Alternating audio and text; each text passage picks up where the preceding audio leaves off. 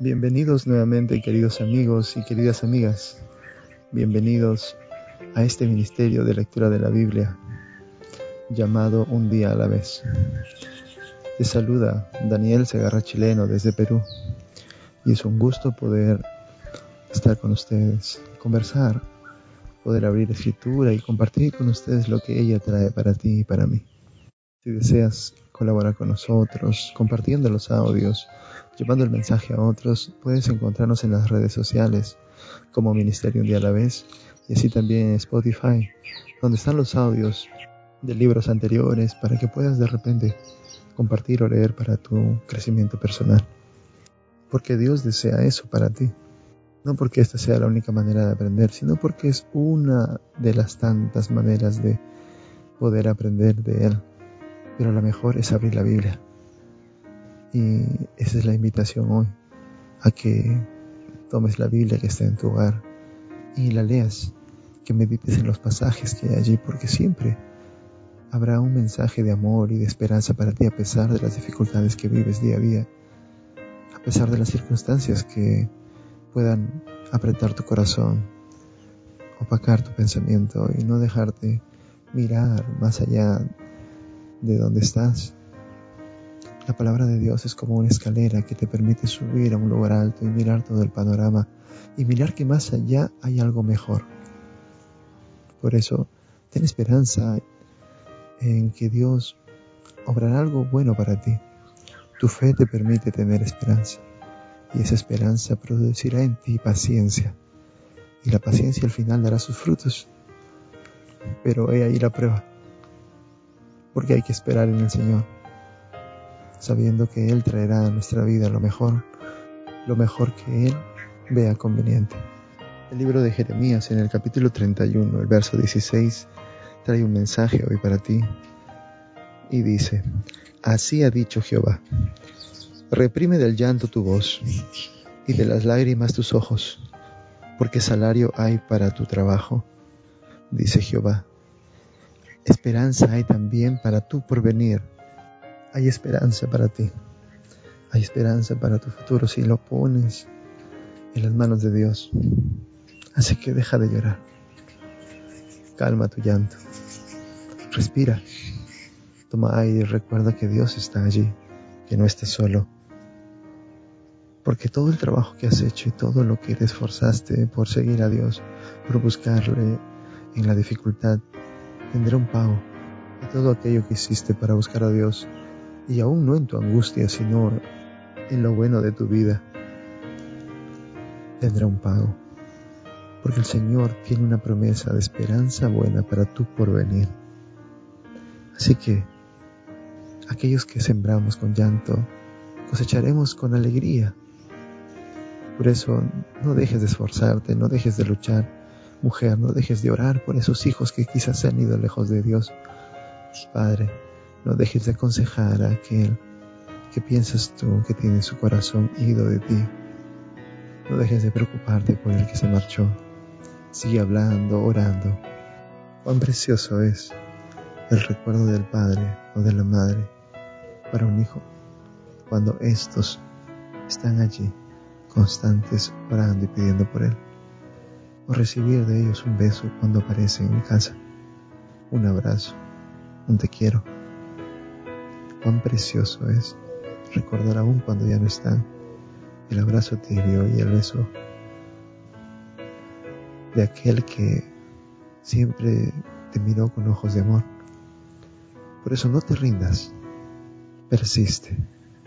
Y si aún los hijos te son rebeldes, ora por tus nietos y recuerda que aún hay trabajo por hacer.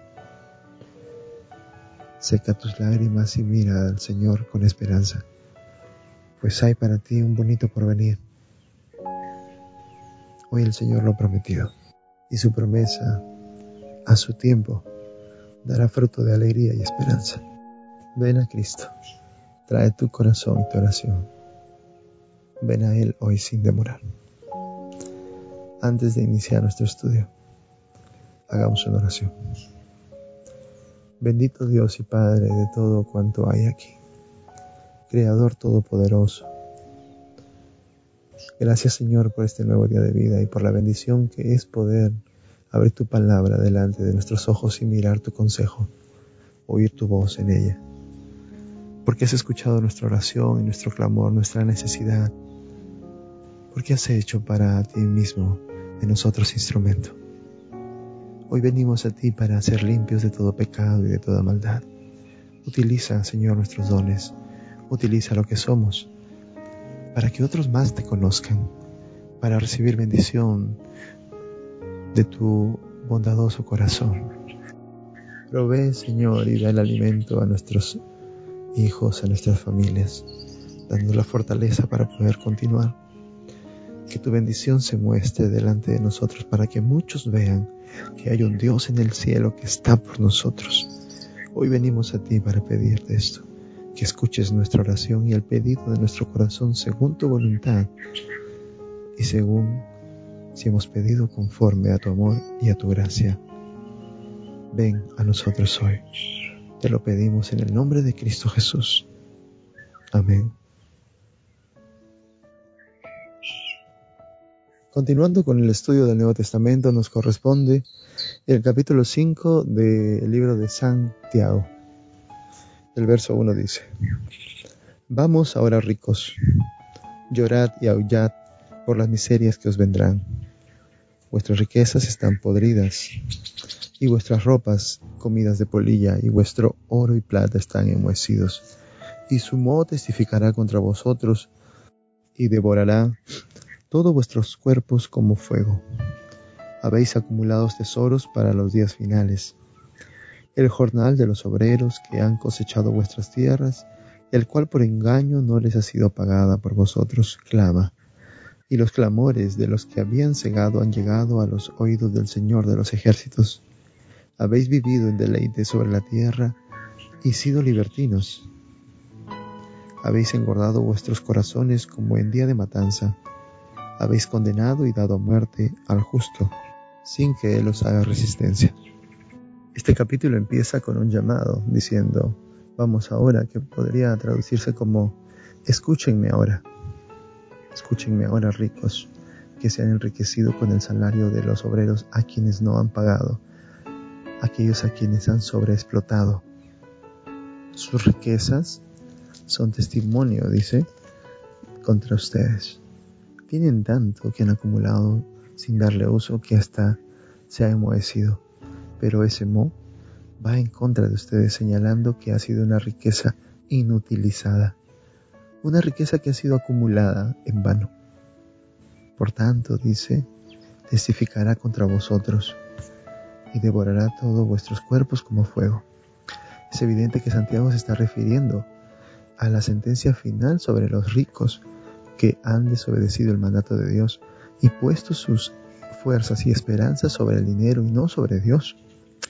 Y este pasaje de Santiago se parece mucho al capítulo 3 de Apocalipsis en el mensaje a la iglesia de la Odisea, en el verso 15, donde dice, Yo conozco tus obras que ni eres frío ni caliente.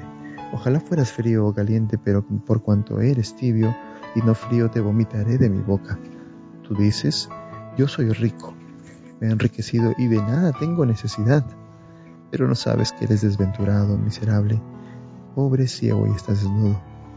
Como vemos es una llamada de atención al estatus tibio de la personalidad del hombre que ha creído en Dios, pero que ha puesto su confianza no en Dios sino en las riquezas y piensa que por estar o formar parte de la congregación es salvo.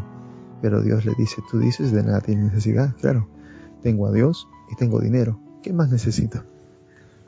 Pero es un engaño, porque has puesto tu confianza en el dinero, en tus dones, en tus influencias, en tu estatus social o en tu comunidad que posiblemente te apoya o te reconoce.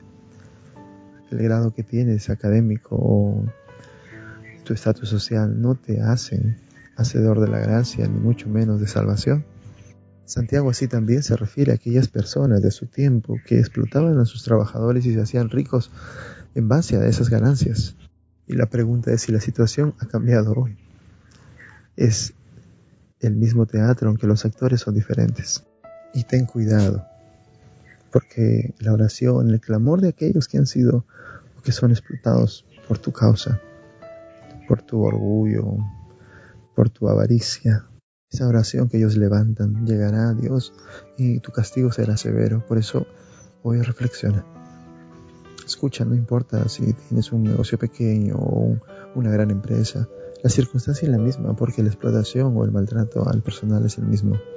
Reconoce que delante de Dios todos son iguales.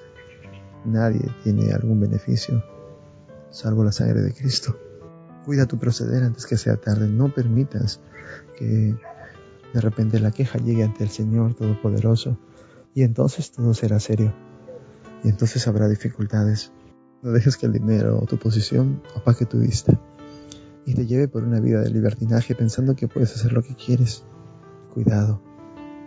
El libro de Eclesiastes en el capítulo 12 dice, acuérdate de tu Creador en los días de tu juventud antes que vengan los días malos y lleguen los años de los cuales digas, no tengo nada de que alegrarme en todo lo que viví.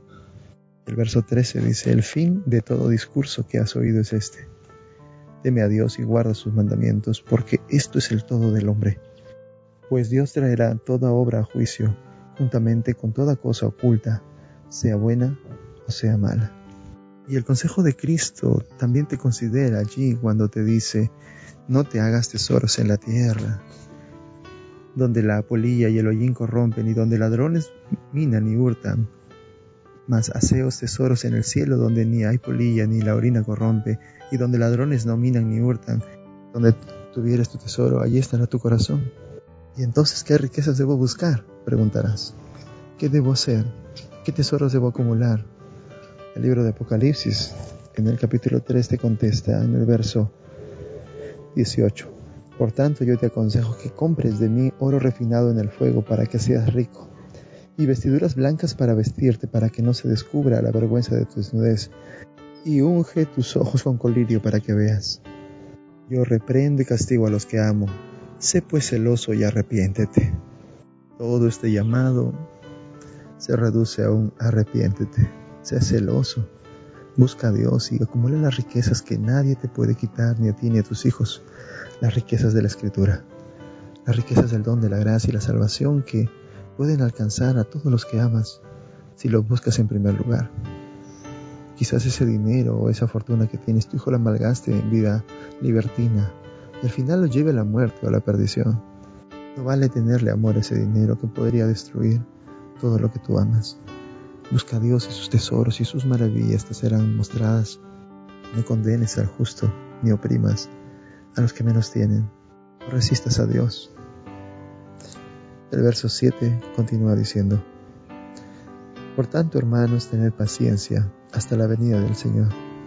Mirad cómo el labrador espera el precioso fruto de la tierra, guardando con paciencia hasta que reciba la lluvia temprana y la tardía Tened también vosotros paciencia y afirmad vuestros corazones, porque la venida del Señor se acerca. verso 7 y el verso 8 de Santiago 5 son claros en cuanto a que la paciencia por todo el trabajo que tengamos aquí en esta tierra para salvación de los que amamos dará fruto. Y dará fruto en su momento. Así que afirma tu corazón y persevera, porque la venida de Jesucristo, sí, su segunda venida nuevamente aquí proclamada, y ratificada por los evangelios y por toda escritura, nos dice que Él viene pronto. Maranata, Cristo se acerca y viene prontamente. No pongas tu esperanza en aquello que no puedes llevarte más allá de tu tumba. Toda tu esperanza y riqueza terminará ese día en que descansen tus ojos de ver la luz del sol. Pero aquello que guardaste en el cielo para proveer tu entrada en la patria celestial no te será quitado. Hoy es tiempo de reflexionar en eso. El verso 9 dice, Hermanos, no os quejéis unos con otros para que no seáis condenados. El juez ya está delante de la puerta. Hermanos míos, tomad como ejemplo de aflicción y de paciencia a los profetas que hablaron en el nombre del Señor. Nosotros tenemos por bienaventurados a los que sufren. Hemos oído de la paciencia de Job y habéis visto el fin que le dio el Señor, porque el Señor es muy misericordioso y compasivo. Sobre todo, hermanos míos, no juréis ni por el cielo, ni por la tierra, ni por ningún otro juramento, sino que vuestro sí sea así, y vuestro no sea no, para que no caigas en condenación. En estos versos, Santiago hace un enlace con el capítulo 3 de Apocalipsis, donde está, yo castigo y reprendo a los que amo. Sé pues celoso y arrepiéntete. Yo estoy a la puerta y llamo. Si alguno oye mi voz y abre la puerta, entraré a él y cenaré con él y él conmigo.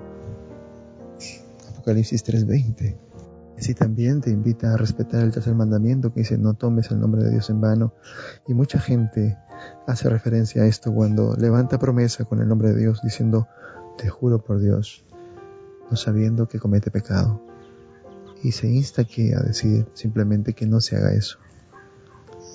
Simplemente se diga en señal de afirmación de algo un sí o un no en negativa. Que tu palabra sea firme y no necesites levantar un juramento en el nombre de Dios, a fin de que no caigas en condenación. El texto continúa en el verso 13 y dice, ¿Está alguno entre vosotros afligido? Haga oración. ¿Está alguno alegre? Cante alabanzas. ¿Está alguno enfermo entre vosotros? Llame a los ancianos de la iglesia para que oren por él, ungiéndolo con aceite en el nombre del Señor. Y la oración de fe salvará al enfermo y el Señor lo levantará y si ha cometido pecados, le serán perdonados. Confesaos vuestras ofensas unos a otros y orad unos por otros para que seáis sanados. La oración eficaz del justo puede mucho. Elías era un hombre sujeto a pasiones semejantes a las nuestras, y oró fervientemente para que no lloviera, y no llovió sobre la tierra durante tres años y seis meses. Y otra vez oró, y el cielo dio lluvia, y la tierra produjo su fruto. Hermanos, si alguno de entre vosotros se ha extraviado de la verdad y alguno lo hace volver, sepa que el que haga volver al pecador del error de su camino, salvará de muerte un alma y cubrirá multitud de pecados. El capítulo termina y nos trae otros mensajes más al final de la carta, donde nos dice que no debemos quejarnos los unos de los otros, sino en vez de eso, sufrir el oprobio, o como diría Pablo, llevar la carga de nuestros hermanos, sustentarnos los unos a los otros. O como el mismo Cristo dice, llevad mi yugo sobre vosotros. Aprended de mí que soy manso y humilde. Así como Job soportó con paciencia la prueba, soportó la aflicción y al final vio la misericordia del Señor porque Él es compasivo, así también nosotros debemos soportar la prueba y la paciencia, la cual también se manifestó en los profetas, y recordar que nuestras oraciones son escuchadas por Dios si Elías, lleno también de pasiones y temor como nosotros, oró tan fervorosamente que no llovió, que la tierra obedeció por el poder de Dios a no dar agua.